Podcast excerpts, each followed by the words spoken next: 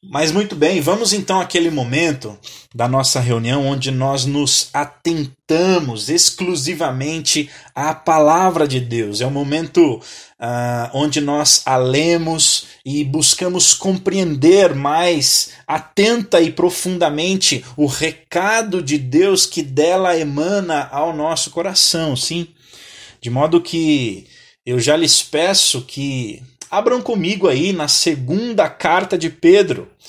Ah, queria lhes lembrar que na semana anterior nós demos início às reflexões na segunda carta de Pedro. Nós temos trilhado aí ah, por uma série de mensagens. Hoje a mensagem é de número 12 nas duas cartas do apóstolo, e hoje prosseguiremos esse nosso trabalho a fim de finalizarmos já o capítulo 1 desta segunda carta esta riquíssima carta, esse documento importantíssimo da história da igreja, a qual ou pelo qual o apóstolo Pedro uh, tem uma importantíssima mensagem a toda a cristandade. E nós estamos nos detendo nesta carta, e então é, eu já peço que você abra aí, 2 Pedro, no capítulo 1. E eu louvo com você ao Senhor que mais uma vez nos concede a graça de estarmos aqui, de nos debruçarmos sobre o texto santo, de nos alimentarmos daquele alimento eterno, sim, que nos sustenta não apenas no aqui e no agora, mas nos leva, nos aponta a toda a eternidade, nos sustenta também por toda a eternidade e além, glórias sejam dadas ao Senhor por isso. Então nós leremos o capítulo 1 de 2 Pedro, como eu já lhes disse, nós leremos do verso 12 ao verso 21. E o texto inspirado diz assim: Verso 12: Por esta razão, Sempre estarei pronto a trazer-vos lembrados acerca destas coisas. Embora estejais certos da verdade já presente convosco e nela confirmados. Também considero justo, enquanto estou neste tabernáculo, despertar-vos com essas lembranças certo de que estou prestes a deixar o meu tabernáculo como efetivamente nosso Senhor Jesus Cristo me revelou. Mas, de minha parte, esforçar-me-ei diligentemente por fazer que, a todo tempo, mesmo depois da minha partida, conserveis lembrança de tudo porque uh, não vos demos a conhecer o poder e a vinda de nosso Senhor Jesus Cristo seguindo fábulas engenhosamente inventadas. Mas nós mesmos fomos testemunhas oculares da Sua majestade. Pois ele recebeu da parte de Deus Pai honra e glória, quando pela glória excelsa lhe foi enviada a seguinte voz este é o meu filho amado em quem me comprazo. Ora, esta voz vinda do céu, nós a ouvimos quando estávamos com ele no Monte Santo. Temos assim tanto mais confirmada a palavra profética, e fazeis bem em atendê-la, como a uma candeia que brilha em lugar tenebroso. Até que o dia clareie e a estrela da alva nasça em vosso coração, sabendo, primeiramente, isto, que nenhuma profecia da Escritura provém de particular elucidação, porque nunca, jamais, qualquer profecia foi dada por vontade humana. Entretanto, homens santos falaram da parte de Deus, movidos pelo Espírito Santo.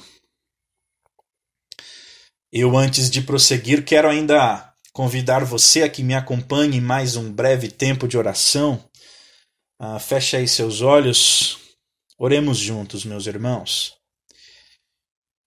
Deus, nosso Pai, nós temos nos reunido ah, durante todos os últimos domingos aqui, temos tido a graça vinda, obviamente, das mãos do Senhor, de nos debruçarmos, nos aprofundarmos nas palavras do apóstolo Pedro nas suas duas cartas e por isso somos muito gratos ao Senhor.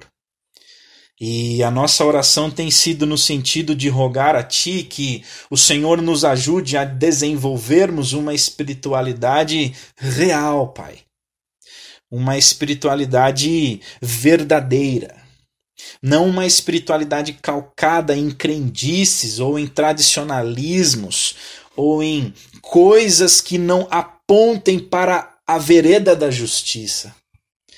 Nós rogamos a Ti que o Senhor nos ajude a que não uh, experienciemos uma espiritualidade camuflada, meramente religiosa, mas que nós estejamos firmados na verdade, Pai. Então, que não seja diferente assim nesta ocasião, nesta noite. Fala conosco. Uh, nós sabemos da profundidade do texto, o qual acabamos de ler. Então, uh, faça-se presente. Uh, abra os nossos corações. Faça com que as escamas dos nossos olhos caiam por terra e que o Senhor seja exaltado acima de todas as coisas através da exposição da tua santa palavra. Senhor, se conosco neste tempo e cumpra o teu propósito nas nossas vidas. Assim nós oramos e o fazemos em nome de Jesus. Amém. Muito bem, meus irmãos. Nós poderíamos iniciar dizendo que a beleza, a graça e o cerne da abordagem de hoje é o intento de Pedro em apontar o quão distintas são a vida humana e a palavra de Deus.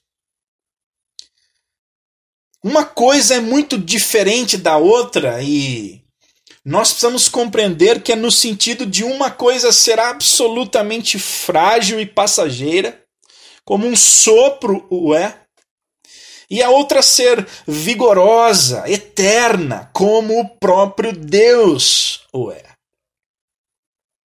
Pedro está tentando nos mostrar que a mensagem que ele próprio carrega é infinitamente superior a ele que anuncia, ou que a anuncia.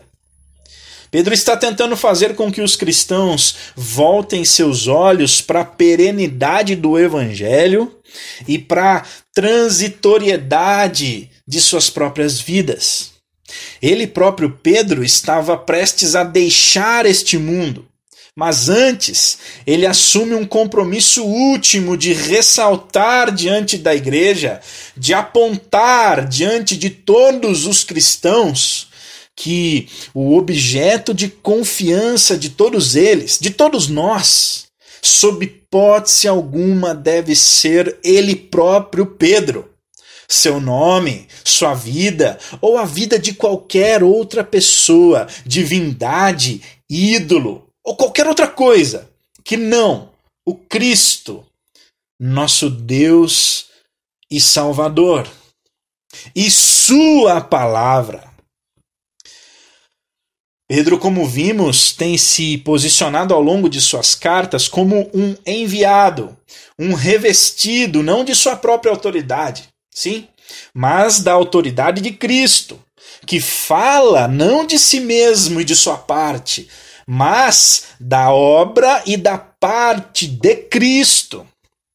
Pedro tem se colocado como servo de todos, meus irmãos, como parte deles, não como superior, não como supremo, mas sempre apontando para o superior, sempre apontando para o Supremo Senhor, para aquele que é digno de ser apontado e reverenciado.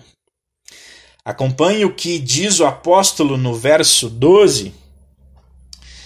Ele começa dizendo: Por esta razão, sim, por esta razão sempre estarei pronto para trazer-vos lembrados acerca destas coisas, embora estejais certos da verdade já presente convosco e nela confirmados. Por esta razão, qual? Se os irmãos bem se lembrarem, Uh, nós vimos na ocasião anterior, e se os irmãos lerem os versos que precedem esta fala de Pedro, perceberão que Pedro, mais uma vez, em seus arrazoados, faz aqui uma espécie de apresentação do que é a fé cristã. Se você ler o início do capítulo 1 da segunda carta, está ali um condensado do que é o Evangelho. Pedro nos disse da fé, da fé que recebemos por graça, nos falou da justiça que nos justifica de nossas injustiças diante do justo juiz. Nos falou de Jesus Cristo, nosso Deus e Salvador, uma expressão preciosa que ele usa. Apresentou-nos um arco de fundamentos nos quais temos de nos empenhar em viver e frutificar de modo que todas essas coisas nos confirmem nossa vocação e eleição para que tenhamos amplamente suprida nossa entrada no reino eterno do nosso Senhor e Salvador Jesus Cristo.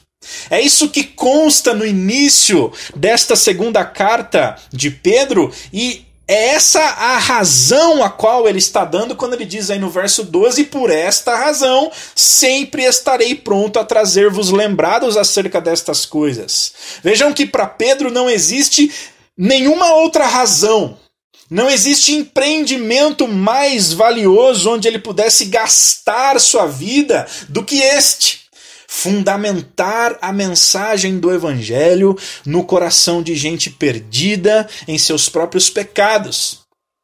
Não existe nada mais importante para Pedro do que trabalhar em prol de que pessoas que hoje estão desligadas e distantes do Criador de suas almas possam encontrar o caminho da justiça que leva até o Pai e a seu reino de amor. Para Pedro, isso é o que há de mais sublime em toda a existência, e esse é o cerne da argumentação do apóstolo. Ele diz que sempre estará pronto para nos trazer a lembrança acerca do caminho que nos faz livres da condenação eterna. E que caminho é este que nos faz livres da condenação eterna? É o caminho do conhecimento da palavra de Deus que nos leva a conhecer o próprio Deus, que nos dá por graça fé no seu Filho, que por sua obra nos salva, nos limpa, põe em nós veste, vestes novas e um anel de filhos redimidos, pertencentes desde toda a eternidade passada à família da aliança que jamais se quebra. Veja a graciosidade, o poder e a beleza do intento primaz da vida do apóstolo. Pedro está nos apontando o supremo fundamento de todas as coisas, minha gente. O Evangelho de Deus é o supremo fundamento de todas as coisas, revelado nas Escrituras Sagradas. Pedro está em consonância com o ensino bíblico de que a fé vem pelo ouvir, e o ouvir o quê? A palavra de Deus. Pedro aponta que não haverá genuína fé, a fé bíblica, a fé evangélica, ou seja, firmada no evangelho a menos que esta parta de um, de um conhecimento límpido, cristalino e fiel do Evangelho de Jesus. Evangelho este apresentado e ensinado a nós por ele próprio, o Cristo, e por seus apóstolos em suas cartas. Pedro está comprometido com esta causa a causa de lembrar-nos sempre de todas estas coisas, pois todas estas coisas configuram o corpo de conhecimento mais sublime, mais fundamental e importante com o qual um ser humano algum dia poderá se deparar ao longo de sua vida. O Evangelho é a boa nova do Senhor. É um dos principais motivos pelo qual ele se encarnou. Aliás, o Evangelho é o próprio Senhor. Sem Cristo não há Evangelho. O Evangelho é aquela notícia, aquela informação, aquela boa nova a qual temos de apreender, compreender e crer. Boa nova essa que nos liberta e nos aponta para aquele que nos livra do corpo desta morte. O Evangelho é aquela boa notícia que confere sentido às nossas vidas, não apenas no tempo do aqui, mas no tempo eterno, todo aquele tempo que ainda há de vir. Em linhas gerais, nós estamos diante da maior notícia de todas as eras. E notem que ele termina o verso, meus irmãos, o verso o verso 12, a parte B do verso 12, dizendo: Embora estejais certos da verdade já presente convosco e nela confirmados. Isso mostra que o evangelho de Deus é digno de ser lembrado por nós sempre. Compreendam isso, o Evangelho não é apenas a porta de entrada do cristão na sua vida cristã, no reino de Deus. O Evangelho é o próprio caminho pelo qual o cristão andará ao longo de toda a sua jornada como súdito do reino de Deus, como servo do Cristo. O Evangelho não é apenas uma longínqua informação que um dia ouvimos lá ao visitarmos uma igreja no início da nossa caminhada diante do Senhor, se assim é a sua história. Mas o Evangelho trata-se da notícia, como disse, mais importante anunciada à humanidade pelo próprio Deus de toda a terra encarnado entre nós. Notícia esta sobre a qual temos de meditar sempre refletir sempre, trazer à memória sempre, compartilhar tanto com os que estão ao nosso redor como com ao nosso próprio coração, tão enganoso e instável sempre, minha gente. Certa vez, e aqui eu ilustro uh, a importância de quão presente deve estar o Evangelho nas nossas vidas, Certa vez, um homem frequentador da paróquia onde Martinho Lutero pregava seus sermões perguntou-lhe: Doutor Martinho, eu estou ah, impressionado, cativado pela mensagem bíblica e pura a qual o Senhor aqui tem pregado toda semana. Mas estou curioso por um fato. Por qual motivo o Senhor toda semana prega o Evangelho?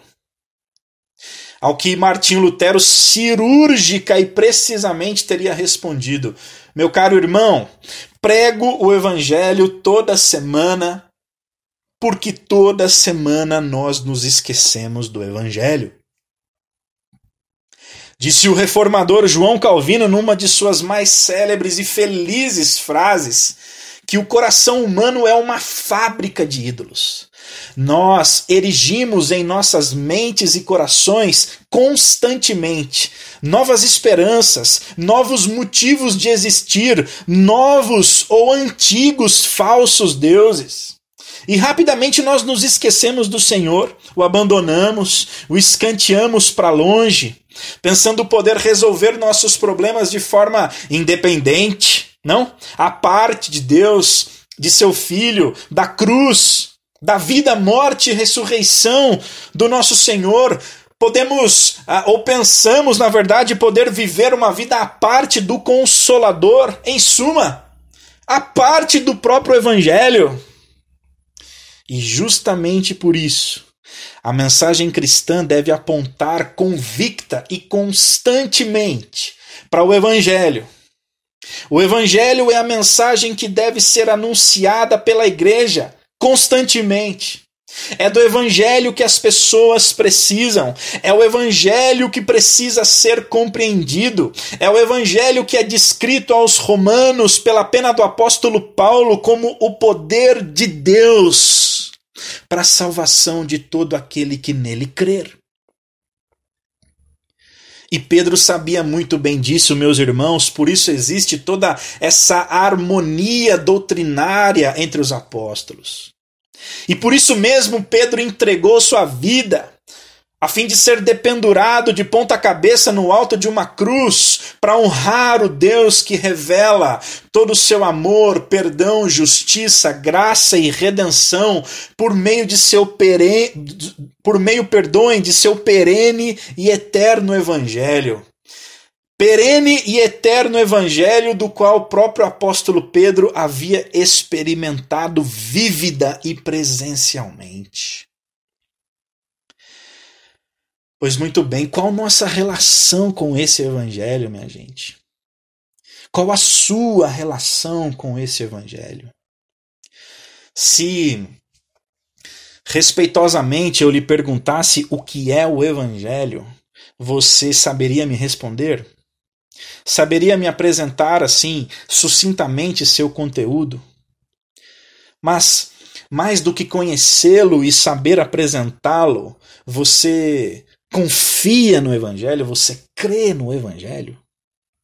Na verdade, libertadora de que ah, não temos mais de viver fiados naquilo que nós mesmos podemos oferecer ao mundo e a Deus, você crê nisso? Mas de que a nossa chamada é de nos libertarmos de nós mesmos, a fim de vivermos com toda a força para expressar a glória de Deus onde quer que estivermos, onde quer que estejamos vivendo e atuando? Será que temos crido de fato nisso?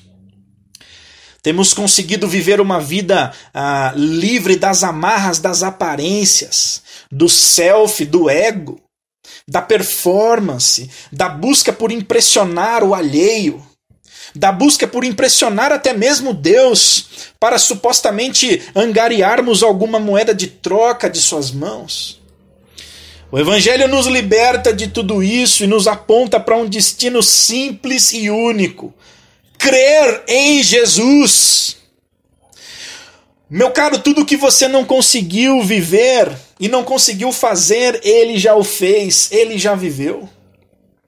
A vida fantástica que muitas vezes você angustia-se por não conseguir viver, a vida a qual você tem sede de viver, você não conseguirá viver a parte de Cristo, pois o único que conseguiu vivê-la perfeitamente foi o Cristo, e ela não existe a parte dele.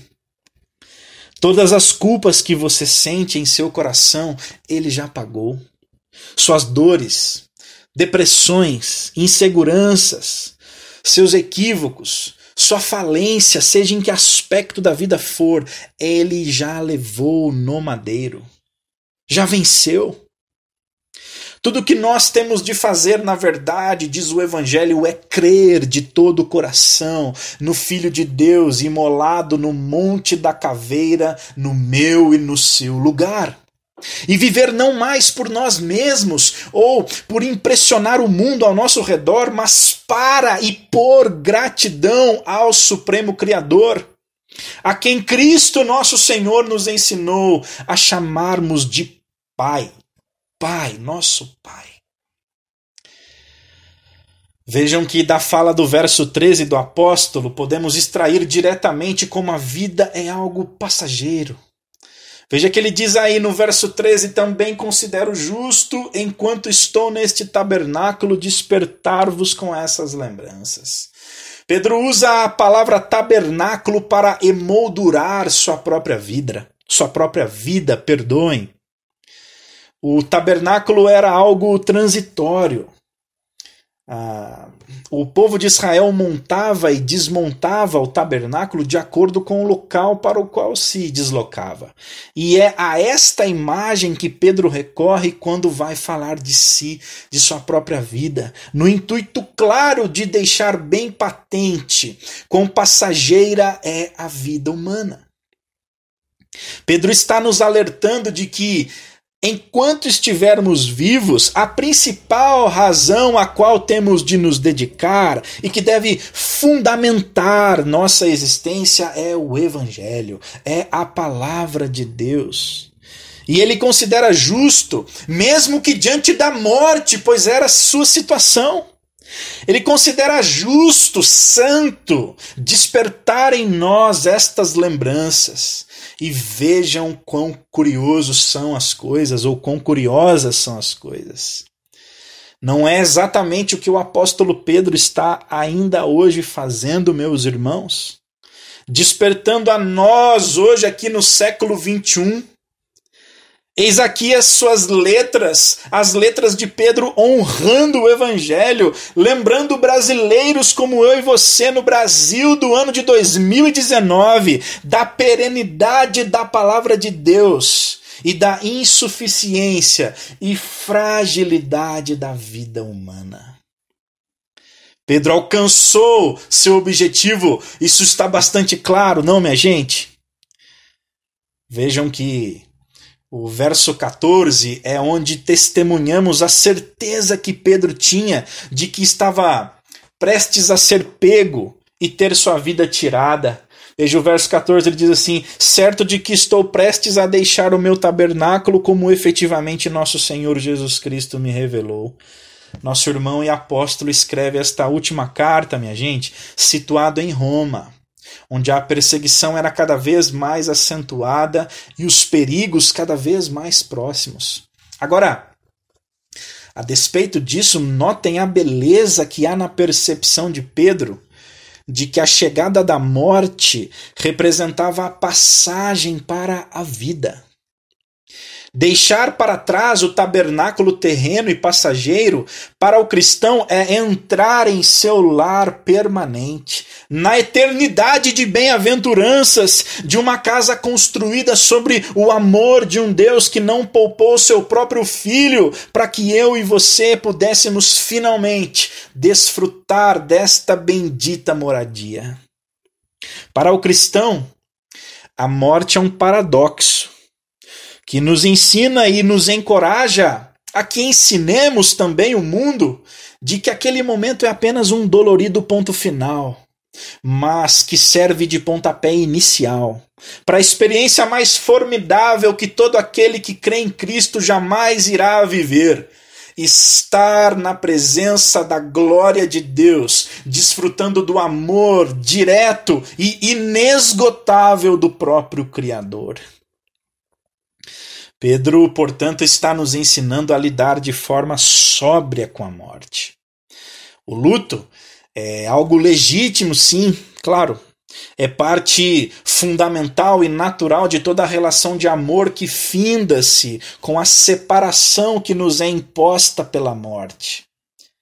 Todavia, minha gente, o apóstolo Pedro nos ensina que a tristeza cessa, a lágrima cai, a dor estanca, pois a certeza de que temos morada permanente no reino do amor, onde o pecado, o sofrimento e a dor não têm vez, traz sobriedade e esperança supremas ao cristão, aquele que crê no Cristo, que crê na obra e na ressurreição de Jesus. O cristão não se desespera nem se apavora, antes crê crê que tanto o ente querido que se foi, como ele próprio que ainda vive aqui e serve a Jesus, mas sabe que para lá irá e se encontrarão de uma vez por todas no mundo redimido de Deus, lavado e perfeitamente por Ele organizado por toda a eternidade. E isso faz com que o cristão não entre em paranoia, isso confere luz, confere sentido, confere objetivo a todo aquele que crê no Senhor. Vejam que o verso 15 testifica exatamente o que dissemos há pouco. Pedro diz: Mas de minha parte esforçar-me-ei diligentemente por fazer que a todo tempo, mesmo depois da minha partida, conserveis lembrança de tudo. O pregador passa, mas a palavra continua. Pedro já se foi, mas o evangelho permanece. Eu e você partiremos. Agora, que sementes deixaremos nos corações dos nossos filhos, dos nossos amigos, dos nossos pais, dos nossos netos? Que sementes plantaremos no mundo de Deus? Estaremos nós resumidos apenas ao que passa, meus irmãos? Nossa herança será somente aquela a qual a, a traça consome e o tempo destrói? Para Pedro, não. Seu intuito até o último dia de vida era fazer com que todos os seus irmãos lembrassem-se do que é eterno. E aqui estamos nós hoje, pelo esforço e pela semente do apóstolo Pedro, lembrando-nos do que é eterno e ao mesmo tempo por eles sendo encorajados a semear o que nunca passa. Meus irmãos, vocês hão de concordar comigo que estamos aqui versando sobre aquilo que há de mais importante em toda a vida humana. O que há de mais fundamental na vida de todo ser. Agora, diante da beleza, da profundidade e da importância de tudo isso, Pedro passa a pontuar que tudo isso, todas estas coisas, não se tratam de ensinos humanos, não são ensinos fundamentados na figura dele próprio, na sua própria capacidade, em sua própria mente. Não são também fantasias inventadas como aquelas que os gnósticos estavam a apregoar e a compartilhar pelo império à época. Antes, ele próprio, Pedro, havia sido testemunha ocular da glória de Cristo quando esteve entre nós. Veja o que ele diz no verso 16. Porque não vos demos a conhecer o poder e a vinda do nosso Senhor Jesus Cristo seguindo fábulas engenhosamente inventadas, mas nós mesmos fomos testemunhas oculares da Sua majestade.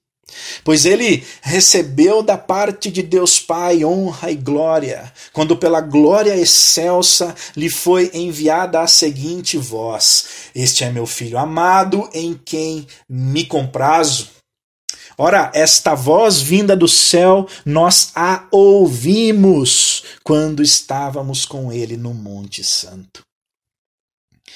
Vejam, minha gente, aqui Pedro está fazendo referência à experiência que teve juntamente com Tiago e João, quando da ocasião da transfiguração de Jesus no monte conhecido como Tabor, descrita nos três evangelhos sinóticos. Pedro foi testemunha ocular do que aconteceu. Quando Moisés, representando ali a lei, e Elias, representando os profetas, aparecem em glória conversando com Jesus no alto do Monte Tabor, sobre sua morte e morte de cruz, apontando para ele como ele sendo o centro e o cumprimento supremo da lei e dos profetas. Mais uma vez, nós temos aqui uma ocasião onde a o Senhor é o centro de todas as coisas, porque o evento culmina com a voz do Pai vindo de uma nuvem que envolvia os apóstolos, deixando-os aterrorizados, e a nuvem dizia: Este é meu filho amado em quem me comprazo. Escutem o que ele diz. Eis aqui mais uma impressionante passagem das Escrituras, apresentando Jesus como é, o Logos de Deus, a razão de todas as coisas. Escutem o que ele diz, é a palavra do Pai.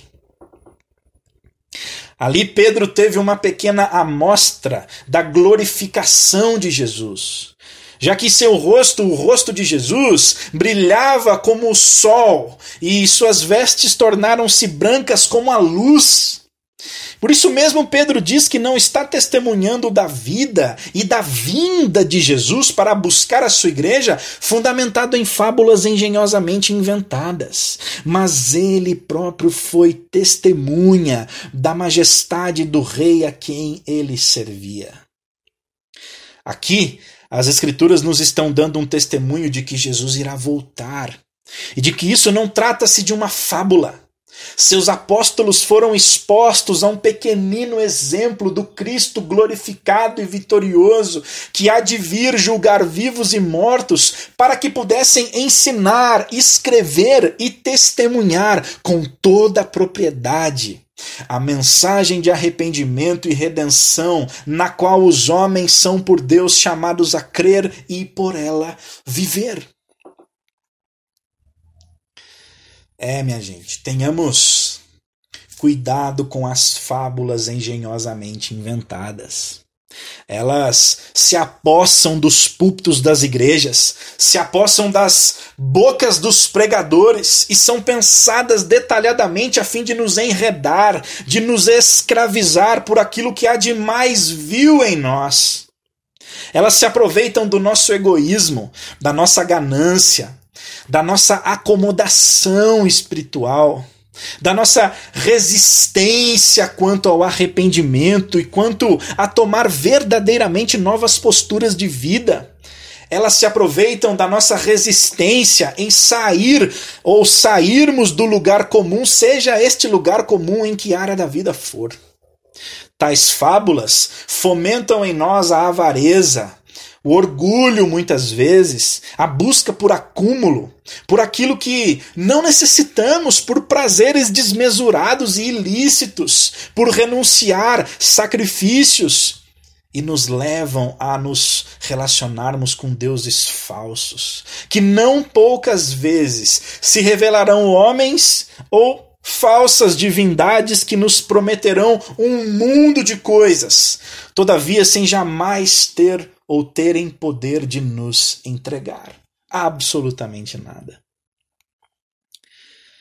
Tudo isso, infelizmente, vem muito bem embalado, na grande maioria das vezes, num verniz de religião ou de espiritualidade, mas que em absoluto não tem nada que ver com a religião preconizada e proposta por Jesus e por seus apóstolos. Muito bem. Pedro é enfático em nos alertar novamente a preciosidade da palavra de Deus. Eu queria lhes lembrar que foi exatamente é, isso que dissemos no início, de que o cerne da, da argumentação, do arrazoado de Pedro neste, neste trecho é a preciosidade da palavra de sua mensagem e de seus frutos eternos na vida humana. Nós temos de nos de nos conscientizar verdadeiramente desta verdade, pois muitas vezes ela pode cair em lugar comum e nós não, ah, não passamos a não dar mais o devido valor a esta verdade central no arrazoado de Pedro. Veja aí o verso 19. Temos assim tanto mais confirmada a palavra profética, e fazeis bem em atendê-la, como a uma candeia que brilha em lugar tenebroso, até que o dia clareie e a estrela da alva nasça em vosso coração.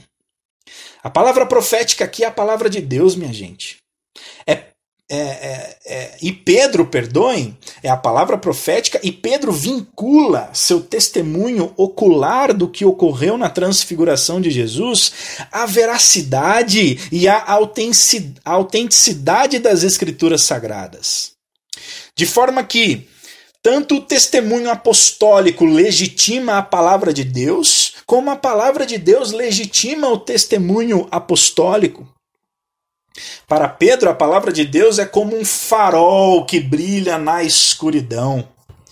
Você já experimentou apagar as luzes do seu carro durante uma viagem à noite, numa estrada deserta e completamente escura?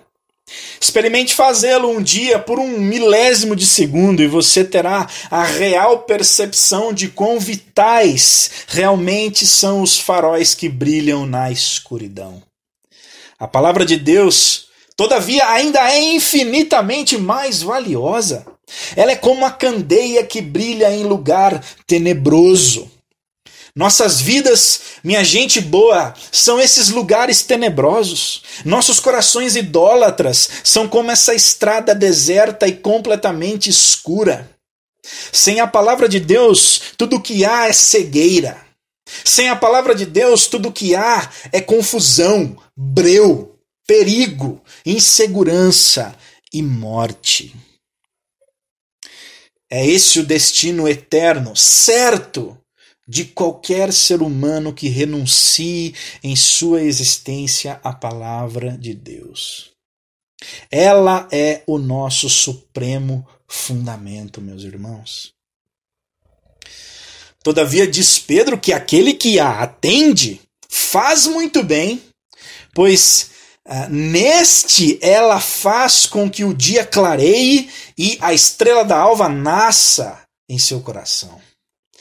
Nossa estrela da alva é Cristo Jesus, que ao habitar nosso coração através da palavra, faz de nossas trevas dia, dia límpido e perfeito, faz de nossa escuridão e confusão luz, paz e organização, faz da nossa insegurança e do nosso medo confiança e certeza, e faz da nossa rebeldia e egoísmo mansidão, humildade e generosidade.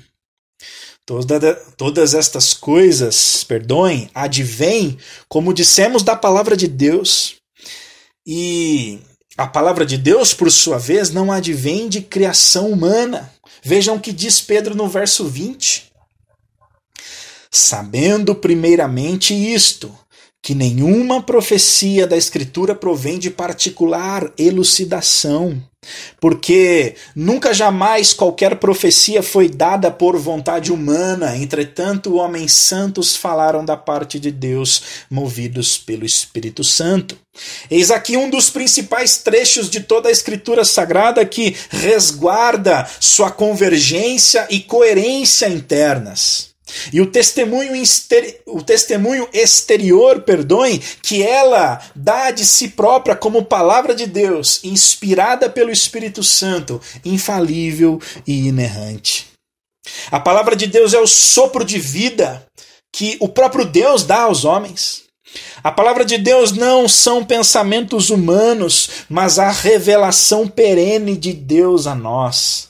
Deus que utilizou homens para escreverem a homens, os inspirou e os guiou em todo o processo para que eles registrassem humanamente a mensagem do Senhor, divina e eterna. A palavra de Deus permanece, minha gente.